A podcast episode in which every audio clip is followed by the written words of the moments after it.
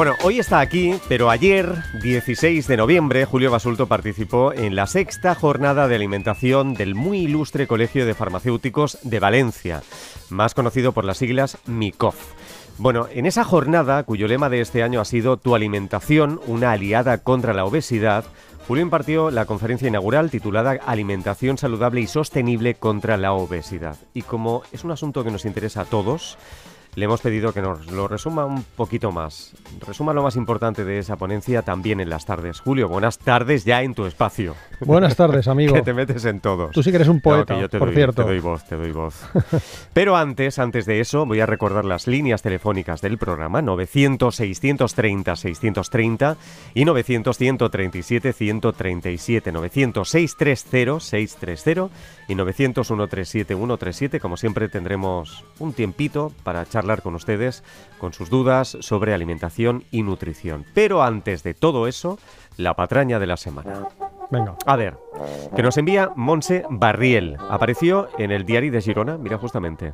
Mañana estaremos Mañana en Girona. estaréis El pasado 3 de noviembre. Y dice así. El superaliment que pots prendre després de cada sopar para primarte y reduir el colesterol. Es decir, el superalimento que puedes tomar después de cada comida para adelgazarte y reducir el colesterol. Cuéntanos. El dátil. Es el dátil. El dátil. Yo no creo que engorde el dátil, la verdad. A no ser que hay algunos a los que les añaden azúcar, no es muy normal. Pero de ahí a decir que vamos a bajar el colesterol y a adelgazar, eso no es verdad, ¿vale? No es verdad, no hay evidencia, no ponen bibliografía, pero es que ponen algo que es todavía más, A ver, a ver. no sé si decir flagrante. Nos proponen una, una deliciosa receta de magdalenas con doble chocolate y dátiles. O sea, vamos a ver. O sea, ¿En qué momento se ha convertido el dátil, que bueno, que es saludable, lo convierten en mágico y directamente ya la magdalena que lleva dátil, eso ya, ¡Cling! ya pum, ya te baja Ya el soy colesterol, sana. tal, tal, ya Soy soy una sana. magdalena sana. Tenemos que recordar a Diario de Girona que, según cualquier entidad de nutrición, una fruta, cuando la trituras y sobre todo cuando la pones en el horno a 180 grados, convierte sus azúcares intrínsecos, que eran saludables, se convierten en azúcares libres, que promueven el exceso de peso. Así que justamente va a ocurrir lo contrario de lo que pone el titular. Patraña. Y ahora la buena noticia nutricional de la semana. Venga. A ver, el pasado lunes, el portal Euskal Irrati Televista de la Radio Televisión Vasca publicaba El alcohol provoca cáncer y sobrepeso. Tres cañas equivalen a un trozo de tarta. Cuéntanos. Muy buen titular. Y es porque ese día, el lunes, fue el Día Mundial sin alcohol. Espero que el lunes, al menos, al menos el lunes, no hayas tomado alcohol, Carlas. Yo no. Porque como, No tomo los- nunca. como todos los días estás ahí torrado. Sí. No es que tengo un problema y es que, bueno, no, no es un problema. No. Oye, está aplaudiendo a Aitor cuando me has dicho que voy todo el día atorrado. Pero es que, no, el problema que te No, iba a sí. decir que no es un problema es que no me gusta el alcohol. Bien, maravilloso. Sí, bien por ti. Hmm. Total que, bueno, para celebrar este Día Mundial sin Alcohol, pues trajeron la opinión de la Sociedad Española de Epidemiología, nada menos, que nos dicen que, aparte de aumentar el riesgo de numerosas patologías en cualquier dosis, ¿vale? Sí. por ejemplo, el riesgo de cáncer de mama a partir de la primera caña aumenta, ¿no? Sino que además nos añaden que son calorías vacías, son calorías líquidas, ¿no? De ahí la Mm, comparativa entre el trozo de tarta. No te están diciendo que sea exactamente igual, porque la tarta al menos no es adictiva como el alcohol lo es, ¿no? Y no es cancerígena directamente como lo es el alcohol, pero sí que es verdad que mucha gente no es consciente de que el alcohol tiene muchas calorías, ¿eh? Y líquidas que no masticas y que por lo tanto sigues comiendo e encima te aumenta el apetito. Bueno, voy a recordar los teléfonos de nuevo, enseguida charlaremos con ustedes, pero como tenemos tanta cosa que comentar todavía, Venga. lo recuerdo, pero enseguida charlamos. 900-630-630 y 900-137-137, dudas sobre alimentación y nutrición. 900-630-630 y 900-137-137. Bueno, vamos al asunto de hoy. Venga. Julio, para empezar, ¿quién participó en dichas jornadas? ¿Y cómo comenzaste tu ponencia? Pues bien, participó mucha gente, pero sus currículums son tan largos, Carlas, y tan buenos, que yo no sé qué hacía yo ahí, por cierto, o sea, no tengo claro qué pintaba yo ahí, pero bien, que, que como son tan largos, al final no acabaremos, y sencillamente voy a decir sus nombres, y como en breve diremos dónde localizar tanto la jornada completa como el programa con sus currículums, pues ya invito a la gente a ir allí a verlo. ¿no? Ujú. Aquilino García, que habló de los resultados de un estudio llamado Plenufar, que es la valoración de la calidad de vida y del bienestar nutricional de la población Sí. el doctor Joan Quiles, aspectos básicos para un cambio de peso, los determinantes de la obesidad, la doctora María Dolores Salas, patrones dietéticos asociados a la obesidad y a sus comorbilidades, eh, la doctora Carla Soler, que moderó una mesa titulada Abordaje de la obesidad infantil, alimentación, comunicación y salud, ¿vale? Y además hizo una, una breve presentación de unos 20 minutos interesantísima.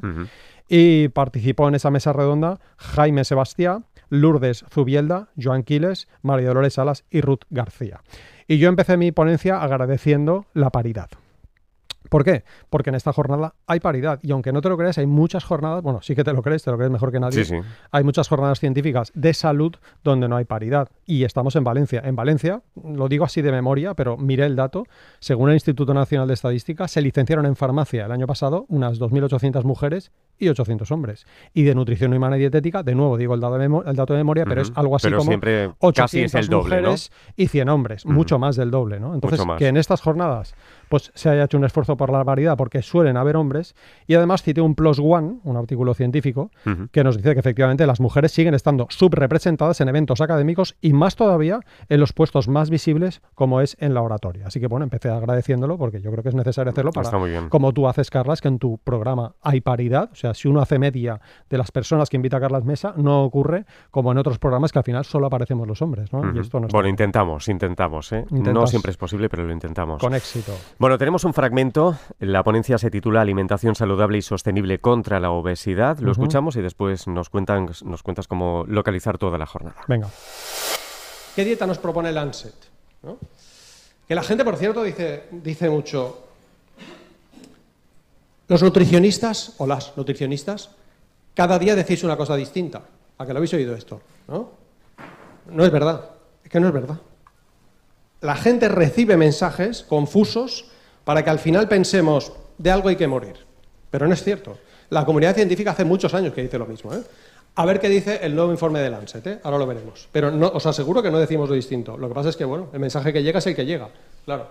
Si sale, yo qué sé, ayer vi Loquillo, ¿lo visteis? Loquillo anunciando una hamburguesa, que eso tiene, no sé, 2.000 calorías, ¿no? Eso hay que prohibirlo. Esto es loquillo, ¿eh? Qué bonita la canción. Claro, claro. Sí, sí, yo soy muy fan de Loquillo, por cierto. Pero el hombre no es consciente de que está haciendo un flaco favor a la, a la salud pública. Los famosos anunciando comida malsana se traduce en más gente comiendo comida malsana. Y sin embargo, los famosos anunciando comida sana no sirve para nada. Te lo prometo. Por eso digo que hay que prohibirlo. Él seguramente no lo sabe, pero el legislador debería prohibir este tipo de cosas. Seguramente Bueno, no lo sabe. ¿no? ¿Dónde encontrar la jornada completa? Que pueden escuchar todas las ponencias eh, y, en, mi caso, además, descargarse todas las transparencias con la bibliografía que cité. Pues entran ahora mismo en mi blog y lo verán, ¿vale? juliobasulto.com, entran y lo verán, o directamente teclean en la barra de direcciones de su navegador juliobasulto.com barra MICOF 2022, todo seguido. MICOF son las siglas de Muy Ilustre Colegio de Farmacéuticos, ¿vale? MICOF 2022, pones eso en la barra de direcciones de tu navegador, juliobasulto.com barra MICOF 2022, y encontrar el acceso a todas las ponencias, e insisto también a mi Y de forma gratuita, ¿eh? Y de Hay forma que recordarlo. gratuita. sí. Bueno, y vamos con los cuatro primeros puntos de tu charla. Son estos. ¿La dieta sostenible tiene que ver con la obesidad y la salud? Eso es lo primero. Venga. Dieta Eat Lancet dice. Otro. Eso se aplica a Europa y... Pero en España ya lo hacemos bien, ¿verdad? Cuéntanos. Este último punto, ¿eh? en España lo hacemos bien. La gente en España piensa que ya, como, como nos han hecho creer que seguimos la dieta mediterránea, bueno, tiene que ver la dieta saludable o la sostenible con la obesidad, con la salud. Empecé citando un artículo del país, huella de consumo en España. La alimentación genera más impacto ambiental que el coche, la ropa o el móvil. Aquí en la radio no voy a decir citas bibliográficas porque las tienen todas en el sitio que acabo de citar. ¿no? Cité una revisión de 8.000 estudios, perdón, de 88.000 estudios. 88.000 estudios. que concluye que la culpa del cambio climático es indiscutiblemente del ser humano. Ujú. ¿vale? En que nadie venga diciendo, primero, que no existe y segundo, que no es culpa del ser humano, es culpa del ser humano. ¿no? Cité también que los alimentos que más impacto ambiental negativo generan, como son las carnes rojas y las procesadas, se asocian consistentemente con el mayor riesgo de enfermedades. Las dietas malsanas degradan el medio ambiente, pero también generan obesidad, que será el título de mi ponencia, ¿no? y enfermedades crónicas relacionadas con la alimentación. También cité que la obesidad genera más impacto ambiental. Las personas con obesidad generan un 20% más de emisiones de, de gases de efecto invernadero y reducir la obesidad generaría beneficios para la salud. ¿Qué pasa con una persona con obesidad, Carlas? Pues que come más. Come más, es lógico, un camión necesita más gasolina que una moto, ¿no? Mm. Pero la persona con obesidad no tiene obesidad por comer más, sino que come más porque padece obesidad. es la obesidad la que le hace comer más. No es el comer más lo que le ha generado la obesidad. En todo caso, pues sí que es cierto que a escala poblacional, a escala mundial, pues mucha gente con obesidad significa más impacto ambiental. Cité, por ejemplo, que cada 4,5 kilos de más que gana la población norteamericana, se traduce, solo si miramos el combustible de los aviones, en 1.300 litros más de combustible y en 3,8 millones de toneladas más de dióxido de carbono, porque claro, ese avión hay que despegarlo con Mm. unos cuantos kilos de más. ¿no? Cité que, los, que las dietas sostenibles tienen beneficios colaterales para el medio ambiente, que se previenen muertes prematuras, que se previenen cánceres si seguimos, si seguimos dietas saludables. ¿no? Bien. Y entonces cité una de las preguntas que me has dicho, ¿no? ¿Cuál es la dieta Eat Lancet, que es la que voy citando? Pues según 51 instituciones académicas, líderes y agencias de la ONU, es una plant-based diet. Una dieta basada en alimentos de origen vegetal poco procesados, que es la que repetimos aquí, pero es que es la que dice la ciencia. ¿Eso se aplica a Europa? Porque uno dirá, bueno, es que esto se aplica al mundo. No, esto se aplica también a Europa. Cité también un paper de Lancet en el que reconoce que en Europa debemos seguir una dieta igual. ¿Hay que hacer matices con esta dieta? Sí, pero en países empobrecidos, no en nuestro caso. Y en cuanto a si no es para tanto, que sí que lo es, que es para tanto, pues la plant-based diet puede reducir más de la mitad las emisiones del sector agrícola provenientes de la producción de carne roja y de leche, reducir el riesgo de enfermedades zoonóticas, que son esas que son transmisibles, por ejemplo, una salmonela, ¿no? Porque claro, los alimentos de origen animal pues, son más proclives a la proliferación de microorganismos, disminuir la presión sobre los profesionales sanitarios, porque hay menos, menos, menos gente enferma, pues menos presión, ¿no? Y evitar, cuidado, según Lancet, 11,5 millones de muertes anuales relacionadas con la mala alimentación. Y esto no es solo en países empobrecidos. ¿no? Y por último, ¿Cuánto has dicho? ¿Cuánta población? 11,5 millones. 11,5 millones. Aquí cité, ¿sabéis cuánta gente muere por tabaquismo? Aquí en este caso cité que por tabaquismo cada, cada año en el mundo mueren 7 millones de personas. Mm. Y por mala alimentación, 11,5. Y buena parte de esas enfermedades que causan mortalidad son prevenibles con una buena dieta. Es una ¿no? barbaridad. Y eso no significa póngase a fumar, que total, no, no, significa siga una dieta sana o deje de ser una dieta malsana. Y entonces, en cuanto a España, que es lo último que me has dicho, en España ya lo hacemos bien, ¿verdad? Pues no, mira, la dieta Eat Lancet genera por persona y día de gases de efecto invernadero, genera 2,13 kilos. Es decir, si tú sigues esa dieta, porque claro, algo vas a generar, y la, esta- la que estamos siguiendo en España genera 3,62 kilos por persona y día. O sea, cada, cada día, cada persona en España genera más de un kilo más de gases de efecto invernadero. No digamos los litros necesarios para, para por ejemplo, regar todo ese terreno cultivable que le damos de comer a- con ese terreno cultivable al Mm. ganado que luego nos comemos. Siguientes cuatro puntos. Venga. Nulio sin verba, tráigame pruebas. Sí, señor. Significa. ¿Qué pasa con los lácteos enteros? Oiga, que esta conferencia era sobre obesidad y hablemos de alimentos no de nutrientes. Nulio sin verba es una frase que los que nos dedicamos a la ciencia tenemos en- metida en la cabeza, ¿no? Si esta mañana me decía un señor en Twitter que la miel tiene muchas propiedades para la salud. Esto de la miel es como es indestructible ese mito, ¿no? Y entonces utilizó como referencia bibliográfica las mayúsculas, ¿vale? Su- Como las mayúsculas. Sí, sí, lo puso en mayúsculas, claro. En vez de poner el, el journal científico para que podamos ver de dónde sale que la miel es antimicrobiana, lo puso en mayúsculas, ¿no? Bueno, pues eso, eso, eso es inverba. Es decir, tú le- o sea, ¿por qué? Porque lo digo yo, no, perdona. O sea, Ya, ya. la- las pruebas hay que ponerlas, ¿no? Cité aquí a la doctora Uju Efresan, una persona que nos ha acompañado más de una vez, ¿no? Una gran experta, que en un artículo científico que consistió en, 15, en un seguimiento de 15.000 voluntarios durante más de 10 años, demostró que la plant-based diet se asocia con menos mortalidad, con menos impacto ambiental, pero además es que es más barata. En cuanto a los lácteos enteros, sabemos, gracias a una investigación de Cochrane, que los alimentos con más grasa saturada, que es el caso de los lácteos enteros, al consumo poblacional, se asocian con más riesgo cardiovascular. Por tanto, no es cuestión tanto de mm, voy a escoger leche desnatada, sino sobre todo no aumentar el consumo de lácteos, que ya es elevado, ¿no?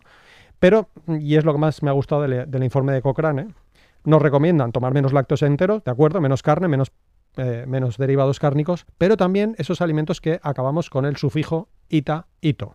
¿Vale? Es decir, nos dicen, tome menos pastelito, menos galletita, menos mantequillita, menos aceite de palmita, salchichitas, embutiditos, natita, batidito y chocolatito, ¿no? Y cervecita. Ellos no lo dicen así, ¿no? Pero bueno. Y en cuanto a la conferencia que está centrada en la obesidad, pues cité un montón de artículos científicos que muestran, que demuestran, porque son ensayos controlados y aleatorizados o revisiones sistemáticas o metaanálisis de ensayos controlados y aleatorizados que demuestran que el seguimiento por parte de personas que tienen exceso de peso, el seguimiento de una dieta basada en alimentos de origen vegetal, se traduce en disminuciones claras de peso. No te convierte en una sílfide, pero es que ese no es el objetivo. El objetivo es que se pierda peso para tener salud, porque la salud no la mide la báscula, la miden los, hábitos, el estilo de vida. Pero sí es cierto que conviene perder un poco, un 5, un 10% del peso en las personas con exceso de peso, y eso se consigue con una dieta que, además de ser saludable, además es sostenible en el tiempo. No solo sostenible para el medio ambiente, sino que genera adherencia. La gente es capaz de seguirla en el tiempo. Por ejemplo, la dieta famosa cetogénica o las hiperproteicas son insostenibles en el tiempo. Tú no puedes estar toda tu vida comiendo carne como un animal, ni comiendo manteca de cerdo, que es lo que te dice la cetogénica. En cierto momento quieres volver a comer más o menos normal, ¿no? Bueno, pues una dieta plant-based, una dieta basada en alimentos de origen vegetal, aparte de ser sabrosa, aparte de ser saludable, es sostenible. Siguientes cuatro. Venga. ¿Y la dieta mediterránea?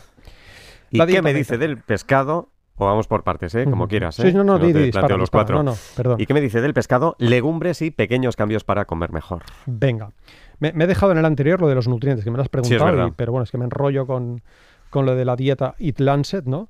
Bueno, cité brevemente que conviene que la población piense en alimentos o en patrones dietéticos y no en nutrientes. Es decir, que no piensa eh, o que no piense en que tiene que comer resveratrol, que tiene que comer fibra insoluble, que tiene que comer aminoácidos ramificados, porque eso es una entelequia. Dije, ¿tú para caminar, Carlas? ¿Calculas las fuerzas de la gravedad? No, pues para comer no tienes que estar calculando nutrientes, ¿no? Por favor. Y eso dicen las guías de referencia. Bueno, nada. La dieta mediterránea, Sí. eh, en mi opinión, es mejor no promocionarla. Ya sé que suena herejía nutricional, Mm. pero es que, mm, de hecho, la pregunta de hoy va por ahí, ¿eh? Pero la Fundación de la Dieta Mediterránea, por favor, miren quiénes son sus patronos. ¿En manos de quién está el concepto de dieta mediterránea? Y la dieta mediterránea incluye en su definición el vino. ¿Es buena la dieta mediterránea? Hombre, en comparación con la dieta occidental típica, sí. Pero si la comparas con una plant-based sin inclusión de vino, resulta que es mucho mejor. En cuanto al pescado, ya lo hemos dicho aquí en alguna ocasión, el pescado es bueno para la salud, pero no por el pescado. El pescado es bueno para la salud porque quien toma pescado, aparte de que normalmente pertenece a un nivel socioeconómico, sociocultural superior, y eso disminuye su riesgo de enfermedad, quien toma pescado a menudo, en vez de carne, está tomando pescado. Entonces no es que el pescado sea bueno, sino que está, está dejando de tomar algo que a largo plazo y a escala poblacional es arriesgado para la salud. Legumbres, poco que decir, hemos dedicado un programa a las legumbres, entonces bueno, con- conviene tomar legumbres, dicen mínimo cuatro días a la semana, mínimo cuatro días a la semana, si pueden ser todos los días mejor, y eso ayuda al control de peso corporal, no solamente baja el riesgo cardiovascular o de cáncer de colon. Y por último, pequeños cambios para comer mejor antes de las conclusiones, resumí la guía de la Generalitat de Cataluña, que es para mí la mejor guía de alimentación, que tiene tres columnas, las digo rápidamente, búsquenla en internet, está en ocho idiomas, ¿vale? Imprímanlo y póngaselo en la nevera. Tiene, sí, por favor, tiene tres columnas, más, cambia, menos. Más, fruta fresca, no en zumo.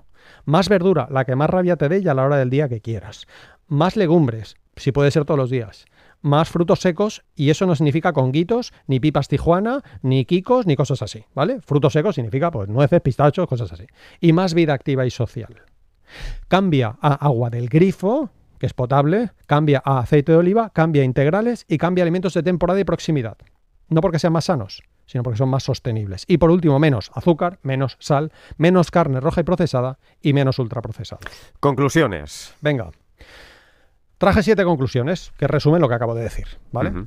Bueno, eh, dije algo más que lo pongo en la conclusión, pero bueno, es que no da tiempo a todo. Hablé de la importancia de las políticas alimentarias. Porque es que si no culpabilizamos a la persona con obesidad.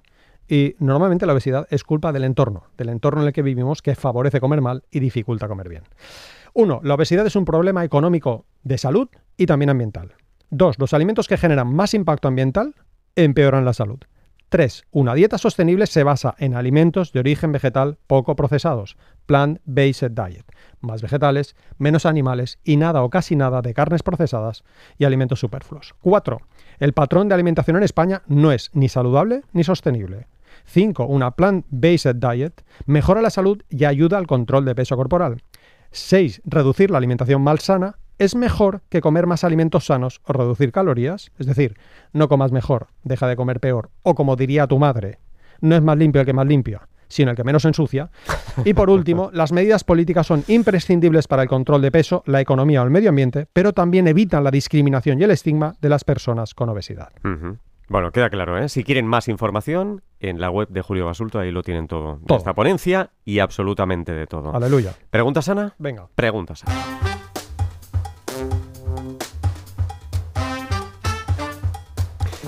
Bueno, la semana pasada preguntábamos, según la Autoridad Europea de Seguridad Alimentaria, ¿los azúcares presentes en la miel, jarabes o zumos de frutas se consideran azúcares libres? Julio Basulto. Yes.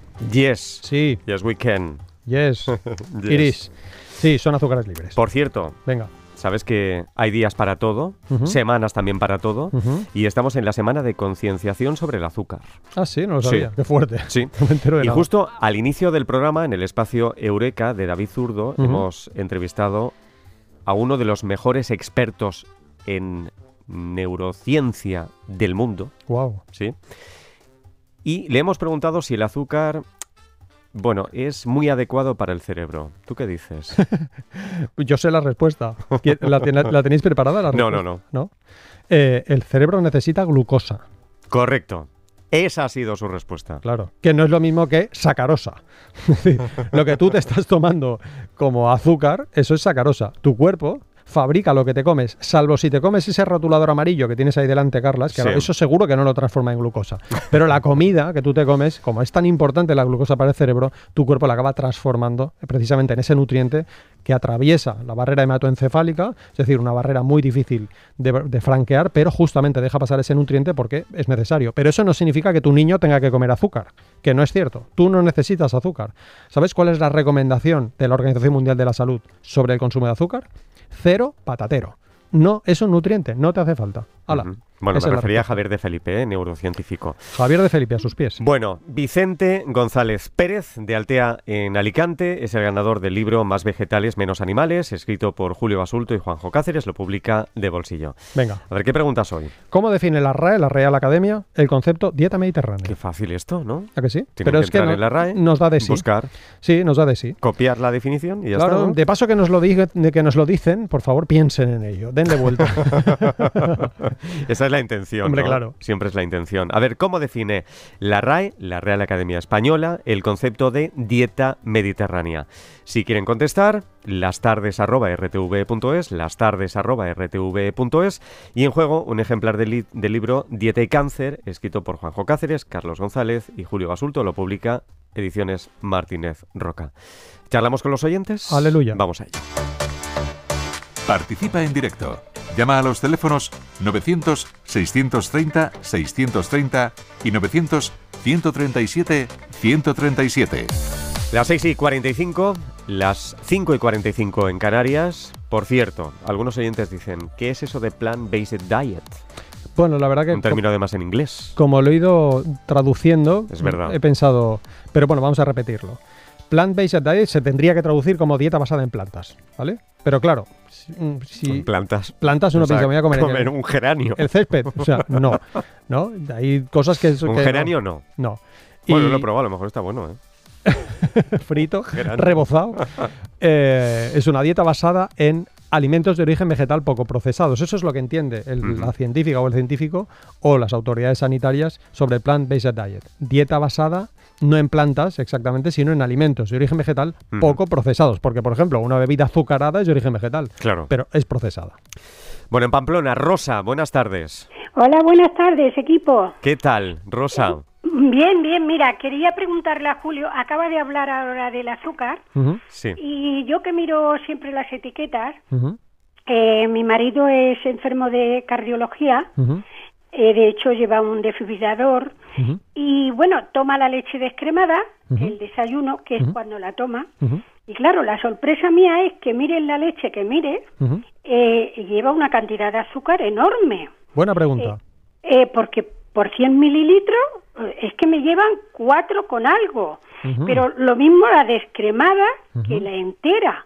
Entonces dices tú, bueno, porque claro, en las vegetales como tomo yo, la verdad es que no le gustan. Y entonces yo digo, bueno, pero esto es una barbaridad, porque el desayuno es que tomará, pues es verdad que alrededor de unos 300 miligramos de leche, multiplico el azúcar y bueno, y es que me entra... Pues no, mm, pues no, Rosa, no es azúcar. Ah, Mira, pues O sea, qué sí. bien que me lo aclares. Sí, Julio, no, bien. Venga, encanta, me aclaración, Julio. Por Basulto. eso decía que buena pregunta. Bueno, primero, Sí. gracias por llamar, Rosa. Y, y de hecho, voy- lo que vamos a hacer, Carlas, es que la semana que viene vamos a hacer esta pregunta, de nuevo, Sí. porque para que la gente lo busque y tenga también la referencia bibliográfica. Según cualquier entidad, por ejemplo, la Organización Mundial de la Salud, cualquier entidad de salud, la Agencia Española de Seguridad Alimentaria y Nutrición, por ejemplo, ¿no? nos dice que los azúcares presentes en los lácteos no se consideran azúcares libres, son azúcares intrínsecos que no se relacionan con patologías crónicas, no se relacionan con el riesgo de obesidad, con el riesgo de diabetes. Y curiosamente la leche desnatada tiene más. ¿Por qué? Porque ¿Sí? como le quitamos la grasa, ¿vale? Sí. Claro, porcentualmente aumenta la cantidad de lactosa, así se llama el azúcar de la leche, lactosa. Pero ese azúcar concretamente no se relaciona con enfermedades crónicas y no se incluye dentro de los azúcares a limitar. Ah, qué bien. Esa es la respuesta, bien. Rosa. Porque así me quedo tranquila. Me alegro. Gracias, Qué bien. Julio, ¿eh? Pues muchas gracias, Rosa, por la confianza. Un beso. Adiós. Un beso. buenas tardes. Adiós. De Pamplona, Almería, Encarna. Buenas tardes. Buenas tardes a todos. ¿Qué tal? Igualmente. Mira, que me han dicho que sea breve, pero mm, le voy a decir como dato, porque resulta que hace unos años, pues, a raíz de una pastilla, vamos, de un medicamento, pues me provocó contracturas musculares. En caso que dejé de te- me quedé en 37 kilos Guau. Y no podía comer nada, nada, nada. Y entonces, a raíz también de ahí, pues casi todos los medicamentos me sientan más, incluso los alimentos. Y yo pregunto, ¿puede ser que tenga el, el sistema estropeado, el sistema inmunológico estropeado? Y si fuera así, mm, sería bueno mm, los probióticos y, y me ayudaría. ¿Y en qué, en qué lo, en, en dónde lo puedo encontrar, sea químicos o naturales? Es que me he puesto nerviosa, perdona. Nada, No, no, nada, nada, no, se perdona, al preocupe, se ha entendido Sí. perfectamente. Yo, yo me sigo poniendo nervioso cada día. Bueno, Y la yo. Llevo aquí seis años, La o sea. vida tampoco puede ser nerviosa todos los días. Claro. Pues bueno, voy a responder la pregunta y luego doy un pequeño, con- bueno, dos pequeños consejos. ¿vale? Sí. No creo que los probióticos vayan a mejorar su sistema inmunitario. No lo creo. De hecho, está prohibido en Europa atribuir a los probióticos mejoras en el sistema inmunitario. Si lo busca, si busca en internet Agencia Europea de Seguridad Alimentaria y luego pone probiotics en inglés, verá que no ha permitido ninguna declaración, de hecho, ni para la inmunidad ni para nada a los probióticos, ¿no? Entonces, yo no me los tomaría.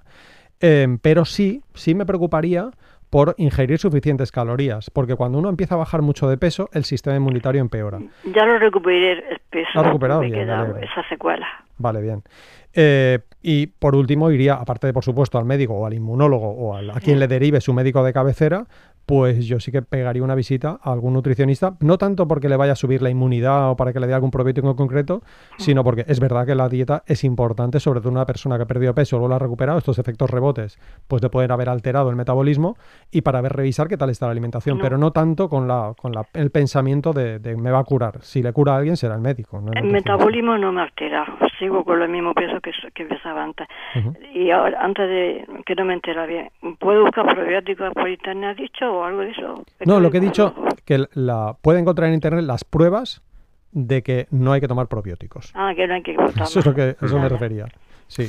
Encarna. Lo encuentro naturalmente en, en los naturales, en qué comida se puede encontrar, en qué alimentos. El que, perdón, los pro- es que no, es que ni los probióticos naturales ni los artificiales han demostrado Ah, pues, ejercer beneficios sobre la salud. Es mejor pensar en algo que mejora la inmunidad, que es, por ejemplo, Sí. dormir bien. Yo creo que tengo intolerancia, perdón, a las comidas y a los medicamentos. Se ve Ajá. hay intolerancia. Claro, pues es una cuestión médica. Claro, ya, ya. Encarna, muchas Bueno, gracias por la llamada. Gracias. Explicar. Gracias. Un abrazo. Qué bonito acento, por cierto, de Almería. Muchas gracias, Encarna. En La Rioja, Mercedes, buenas tardes. Hola, buenas tardes. Adelante. Encantada de saludarte, Sal- Carles, porque aunque soy oyente y era de, del programa de fin de semana, nunca había hablado contigo. Ah, pues muchas gracias. y bueno, ¿eh? ya que me ha dicho tu compañero que salís mañana a Girona, pues Sí. te invito a que vengáis aquí a La Rioja, a mi pueblo, a Calahorra. Sería genial. Pues a ver si lo podemos programa. hacer. Pues muchas gracias. Gracias por la invitación. A ver si es Bueno, posible. Y con respecto a Julio, pues eh, mira, es una pregunta muy sencilla. ¿Qué Sí. alimentos favorecen que se fortale- fortalezcan tanto el pelo como las uñas? Pues no los hay. Mercedes escribió un artículo sobre esto. Si lo tecleas es Anda, gratuito. fíjate, qué Sí. casualidad. Y revisé no solamente los alimentos, sino también los complementos alimenticios, mm, pues constituidos por, puede ser probióticos, puede ser no nutrientes antioxidantes, pero también vitaminas y minerales. Entonces, la conclusión es que solamente si hay deficiencia diagnosticada por un médico con una analítica, es decir, imagina que te falta zinc, por decir, ¿no? Sí. En ese caso tiene sentido. Pero más allá de esto y más allá de seguir una dieta sana a largo plazo, pues no hay mucho más. Te lo dice un calvo, por cierto, que dice que yo estoy calvísimo y yo creo que como muy bien y hago deporte. Entonces, eh, si eso fuese, si, claro, yo llevo muchos años comiendo bien, llevo desde los 18 y tengo 50. ¿eh? Eh, mi- yo no estaría calvo y estoy bastante calvo, con lo cual ya te da una pista. Ya sé que es un dato aislado, pero no, no creo que haya alimentos concretos, ni, ni incluso menús, ni, ni, ni el hecho de que uno se haga vegetariano o vegano tampoco va a fortalecer el cabello. Es muy genética la, la salud del cabello. A no ser, insisto, de que haya desnutrición. Entonces, tratamos la desnutrición. Pero vamos, que mucho antes de que haya problemas en el pelo, la desnutrición genera otros problemas más severos. Qué interesante. Mercedes, muchas gracias.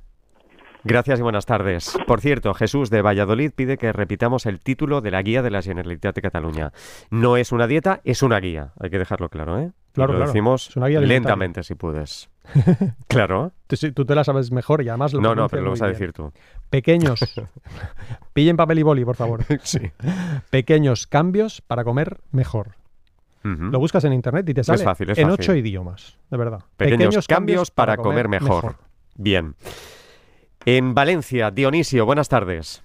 Hola, buenas tardes. Soy Adelante, de Dionisio.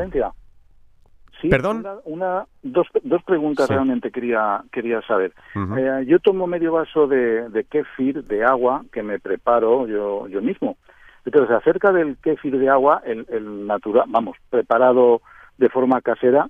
¿hay estudios eh, sobre, el, digamos, las propiedades del kéfir de agua? Así como los eh, suplementos de omega 3 base triglicéridos, ujú, que tomo también. Esa es la pregunta. ¿verdad? ¿Esas son las dos preguntas? Sí, Vale, pues bueno, hola Dionisio, por cierto, gracias por llamar. Sí, hay muchos estudios y ninguno nos convence para poder Ajá. atribuir a ninguno de estos alimentos beneficios para la salud. Por tanto, yo no me los tomaría. Ya está, esa es la respuesta. mm, O sea, me los. Quiero decir, en, en concreto, el omega 3 seguro que no, ¿vale? Una cosa es que yo me tome alimentos saludables ricos en omega 3, Ajá. ¿vale? Entonces bien, ¿no? Pero en el caso del kéfir de agua, que te lo tomas porque te apetece, adelante. Mientras que no le pongas mucho azúcar, ¿no? Que hay gente que piensa que como es tan sano le puedo poner cuatro cucharadas de azúcar. No. Pero no, si... Dime, dime. No, le pongo apenas tres cucharadas, no, no le pongo mucho, le pongo eh, hierbas y buena por el sabor, pero realmente si lo tomo es porque entendí o leí por ahí que eh, tenía efectos, eh, que tenía efectos, bueno, pues eh, probióticos para... para- Ya, pues no, eso. no. Juraría que escribió al respecto Juan Revenga, un muy buen nutricionista y biólogo. Si teclea en Google Dionisio Juan Revenga y después pone kéfir, yo juraría que él escribió. Ahora bien, su conclusión ya le digo que es la misma que le estoy diciendo ahora, que si se lo toma porque le gusta, adelante. Si se lo toma pensando que hace salud, yo le diría que no lo hiciera. Claro. No lo hace, no perjudica, pero No. vamos a decir que tampoco beneficia. No beneficia y... De la misma forma que estos suplementos, a pesar de que dicen que la base triglicéridos No, no, mejor no, y bla, bla, no, bla, no, que convenzan a las agencias reguladoras, no les han convencido. Dionisio, muchas gracias por la llamada. nada, gracias. Gracias y buenas Chao, tardes. En Pamplona, Miquel, buenas tardes. Muy buenas tardes, Carlas. ¿Qué Muy tal? buenas tardes, Julio. Hola, Miquel. Mira, eh, vamos a ver una pregunta muy concreta. Eh, me han hablado últimamente de un suplemento que, por cierto, es bastante caro, que se llama galactosa, eh, con G-A, Sí, la galactosa, galactosa. sí. Eh, entonces quisiera saber, eh, no sé si usted sabe algo sobre esto, Ujú. si es ¿Qué- útil. Claro. ¿Qué, qué, perdón, Miquel, ¿qué le proponen? Es decir, ¿qué, qué le han prometido y por qué se lo han dicho? Bueno, me han dicho, eh, en concreto, tengo un amigo en Alemania que me, eh, eh, y hay un médico en el vecindario Ajá. que recomienda a muchos pacientes un cambio en un cambio en la dieta, por supuesto, incluyendo eh, todo lo que usted menciona, o sea, cosas muy positivas, legumbres, verduras, eh, etcétera, etcétera. Y eh, algún suplemento y en concreto, en concreto, galactosa, Ya.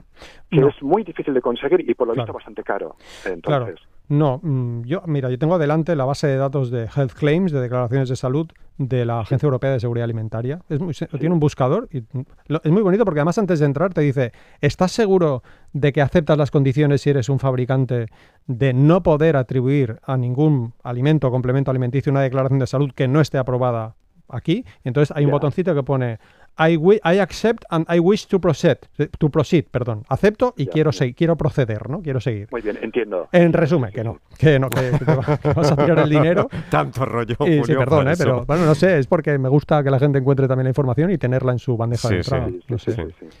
Miquel, pues muchas gracias también. Pues, oye, pues muchísimas gracias por aclararme esto eh, y un saludo y, eh, y un abrazo para los dos. Igualmente. Muchas gracias, Gracias, muy gracias, amable. Gracias. Y hasta otra. Chao, chao. De Pamplona a Ávila. Ada, buenas tardes. Hola, buenas tardes. Adelante, Eh, Ada. Mire, quería hacer una pregunta. Si es cierto que el vinagre de manzana sirve para eliminar la grasa y si es igual el vinagre de manzana que la de sidra de manzana. Ajá. Hola, Ada. Hola, ¿qué hay? Buenas ¿Qué? tardes. Buenas tardes. ¿Te puedo tutear, Ada?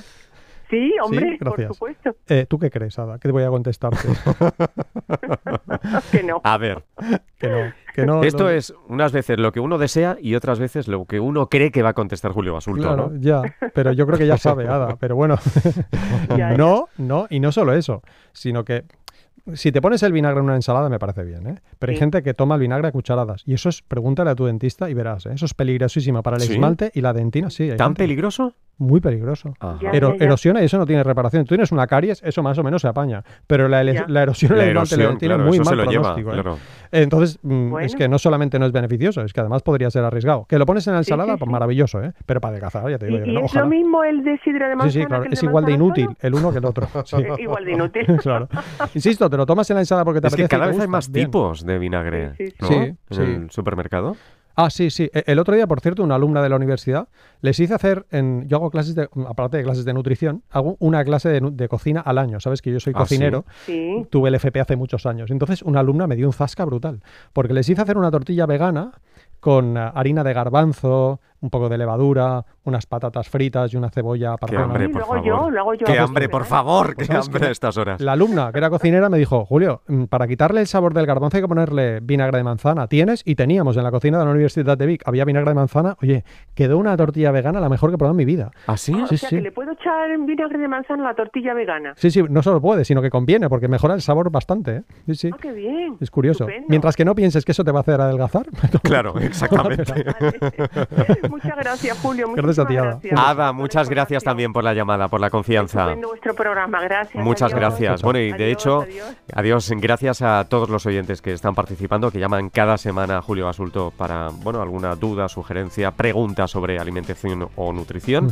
Y por cierto, la semana que viene también en jueves, Julio. Ah, sí, también el Sí, jueves. no te lo he digas. dicho, que nos vamos de viaje también. Pues yo quería el tener. viernes. El viernes quería tener. Ya avanzaremos, ¿eh? A dónde nos vamos. Doctora Nancy Babio y Francisco Juelos.